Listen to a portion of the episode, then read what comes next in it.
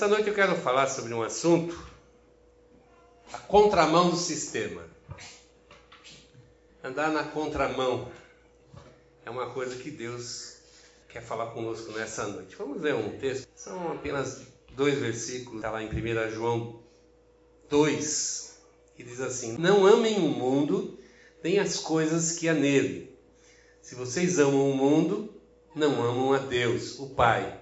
Nada que é deste mundo vem do Pai.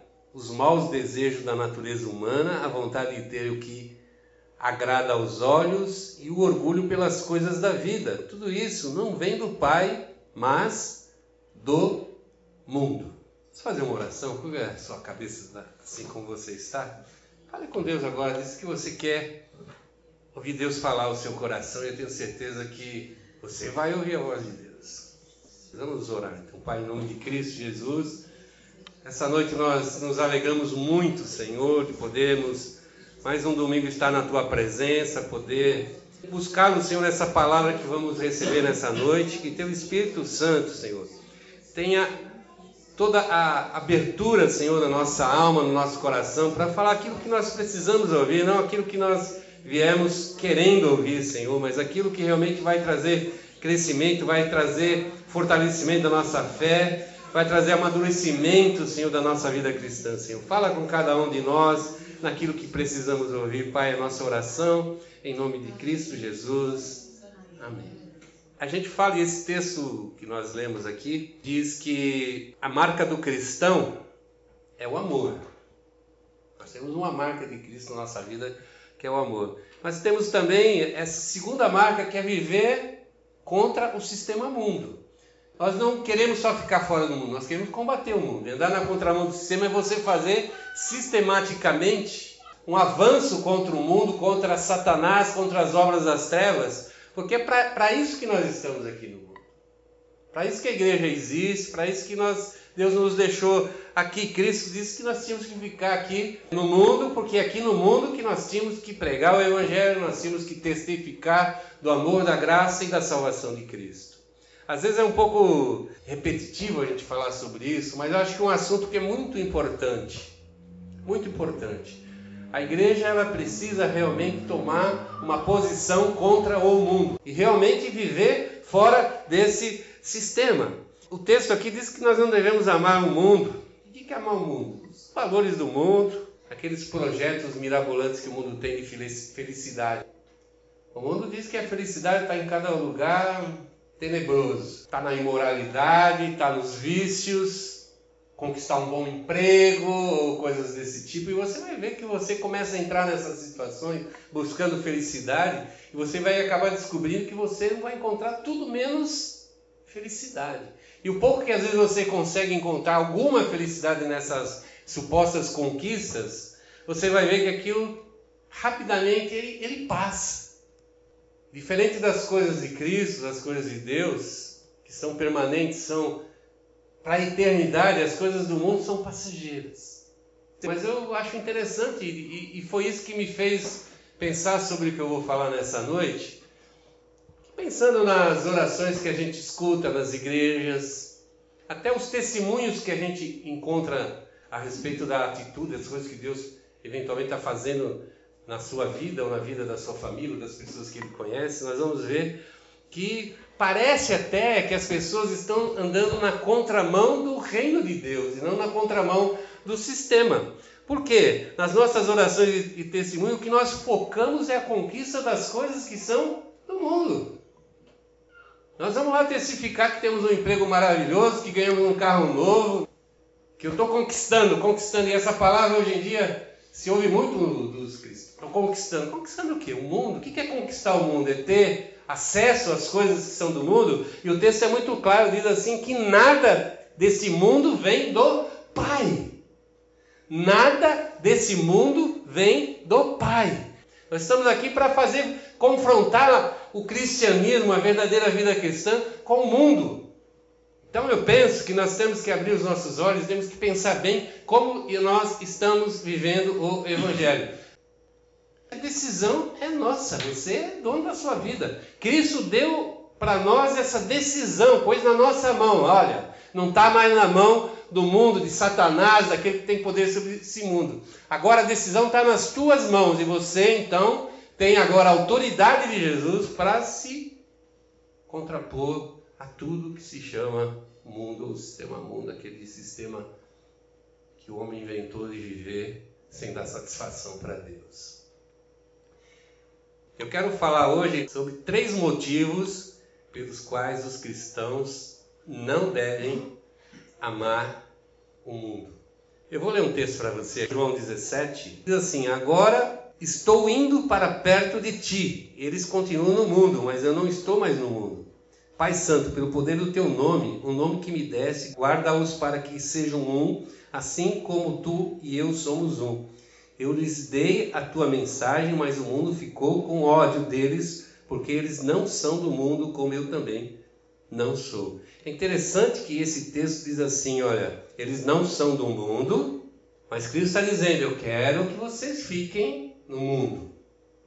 E essa ideia que nós temos de que porque nós estamos no mundo nós podemos usufruir do sistema mundo é muito errado e vai muito contra que Deus de fato quer falar a respeito da sua palavra conosco, a respeito da ideia de ficar no mundo, por que ficar no mundo, qual o objetivo e a satisfação que nós vamos dar a Deus um dia quando nós tivermos que bancar aquilo que nós fizemos, as nossas decisões. O mesmo mundo que é um, é um nosso inimigo, também é o lugar onde nós temos que pregar o Evangelho e testificar de Cristo, ser testemunha de Cristo.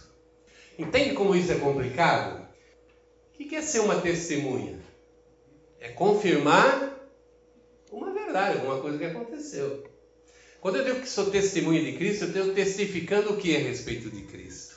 Que Ele é verdadeiro, que Ele veio a esse mundo, morreu na cruz, ressuscitou e que Ele tem poder sobre a vida daqueles que vão ao encontro dessa obra salvadora. Temos uma relação viva com Jesus. E a gente tem testemunho, muitos testemunhos a respeito dessa ação de Cristo na nossa vida para contar. Mas também esse mundo é uma armadilha tremenda para a vida dos cristãos. Eu separei aqui a respeito do fato de estarmos no mundo, mas não sermos do mundo. Eu separei três coisas aqui para a gente pensar nessa noite.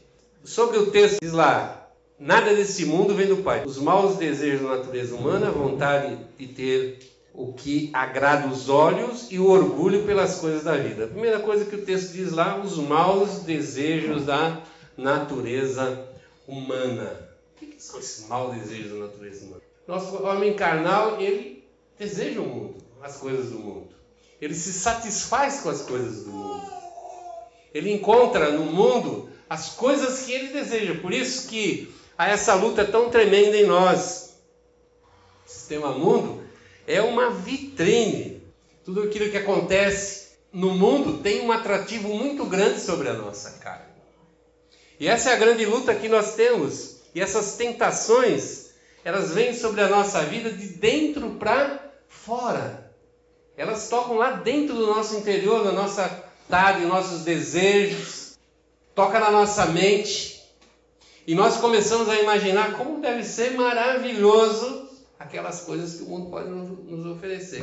Eu lembro lá na tentação de Eva, quando ela, a serpente a enganou, falou para ela, não, pega lá a fruta do, daquela árvore do bem e do mal, que cara, vai ser ótimo para você, vai ser maravilhoso. E o texto na sequência diz assim, que ela viu que aquela fruta era bonita, ela chegou à conclusão que era boa para comer só de olhar. Assim é o mundo. Quando nós fixamos muito os nossos olhos no mundo e a gente começa a sentir essa tentação, essa vontade de experimentar. A gente pensa que que o nosso prazer imediato, vamos dizer assim, que é o que o mundo oferece, é aquilo que nós temos de melhor para viver. Ela vive dominada pelos seus sentidos e ela não consegue sair dessa armadilha. As coisas boas que foram criadas por Deus no mundo passam a ser usadas da forma errada, ou contrário, aquilo que Deus criou para nós. Vamos, vamos dar um exemplo para a nossa conversa falar sobre, sei lá, o sexo. Sexo é um problema? Pelo contrário, é uma bênção que Deus nos deu. E qual que é o problema do sexo é a imoralidade. O que é imoralidade? Você abusar do sexo. Forma errada, forma de, fora do, das normas do, dos padrões divinos, você comete imoralidade. E outro problema do mundo é a imoralidade. O uso desenfreado do sexo. Hoje, tudo que você olha tem conotação sexual. É difícil assistir um filme, ler um, um livro, assistir uma propaganda, uma música que não vai tocar nesse assunto. Parece que o sexo é a melhor coisa do mundo. Dentro desse projeto mundo, nossa, sexo vai te fazer ser muito feliz. E na verdade a gente sabe os resultados que a gente vê nas pessoas que se perdem na imoralidade, tudo que a imoralidade acaba trazendo. As pessoas acham que o corpo é para ser usado para satisfação. Isso contrapõe ao que Deus fala a respeito do nosso corpo. O apóstolo Paulo diz que o nosso corpo é o templo do Espírito Santo. E que se alguém destruir esse templo, ele também será destruído. Isso é sério. A gente vai relativizando, né? Parece que já não é mais tanto problema. Parece que já a coisa, sabe, ficou meio vulgar até dentro da igreja.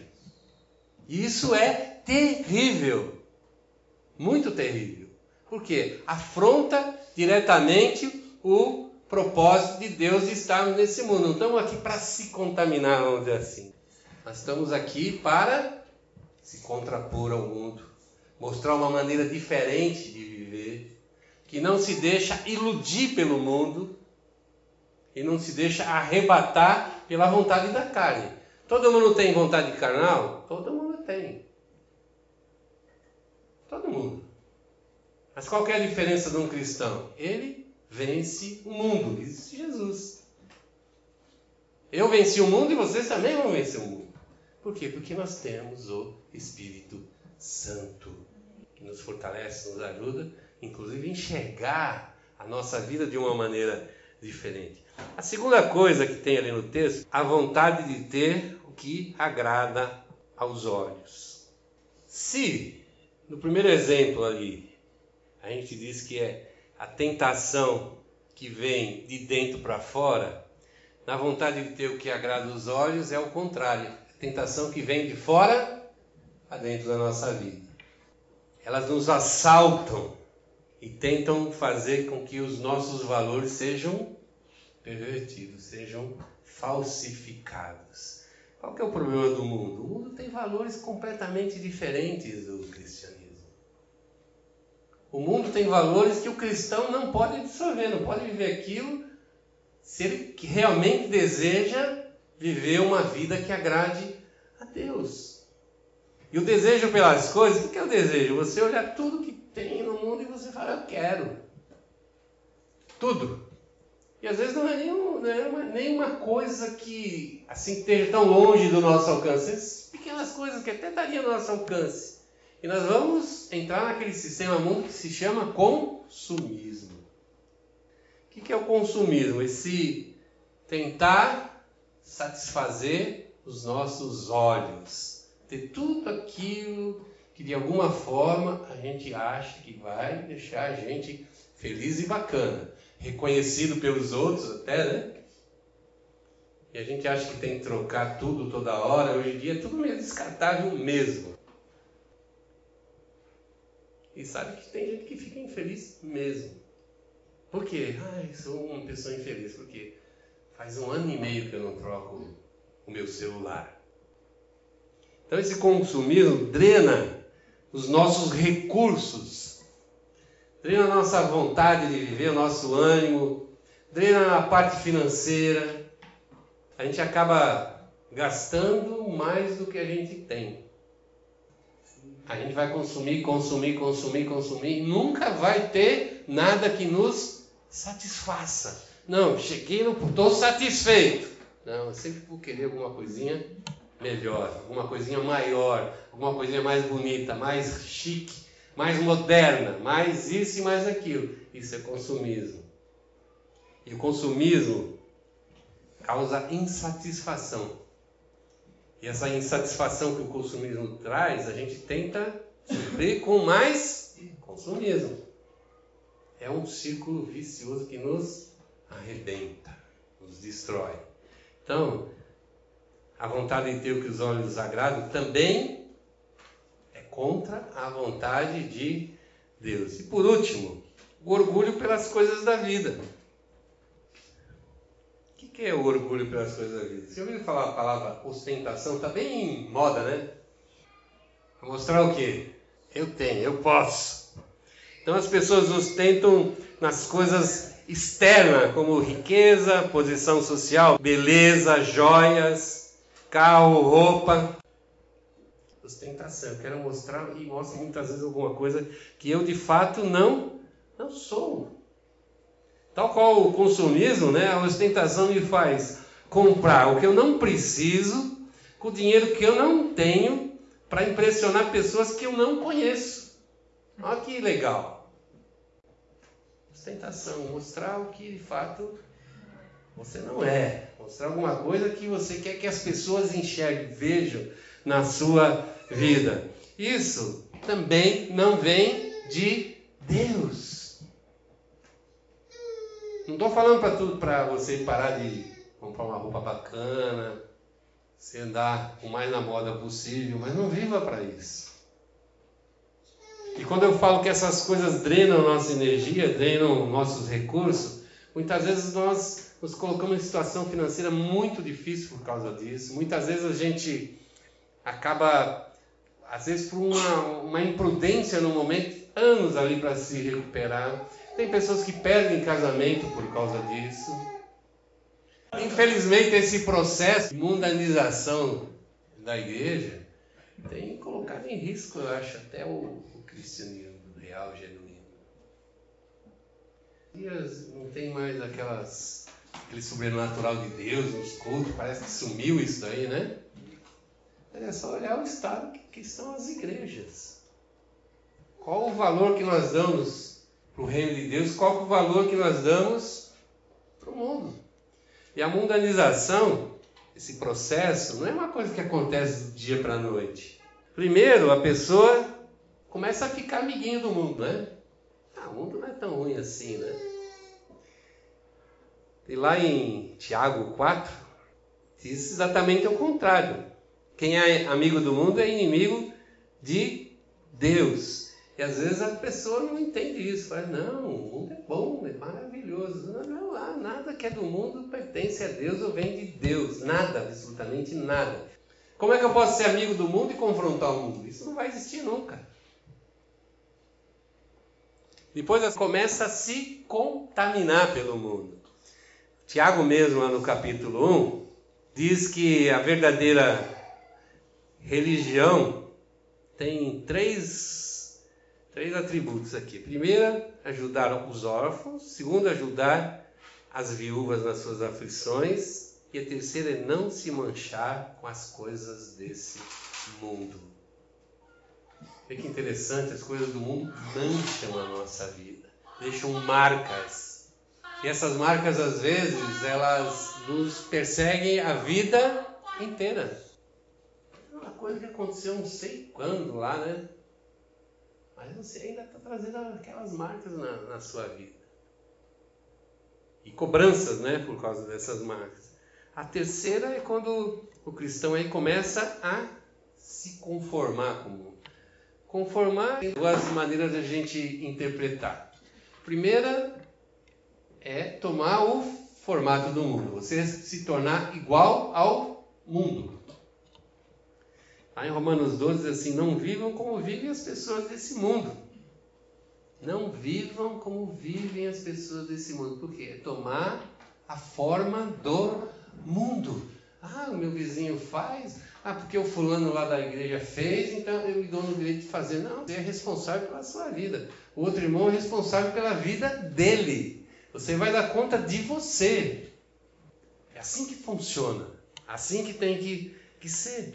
E a segunda maneira de interpretar esse não, não vos conformeis, Você sabe quando você se conforma com uma situação fala, pá, cara, não cansei, né? Não vou lutar mais contra nada, vou deixar a vida. E se eu estou dizendo que eu tenho que confrontar o mundo, como cristão, se eu me conformar nesse sentido falar, não vou fazer mais nada, então eu estou deixando de ser cristão.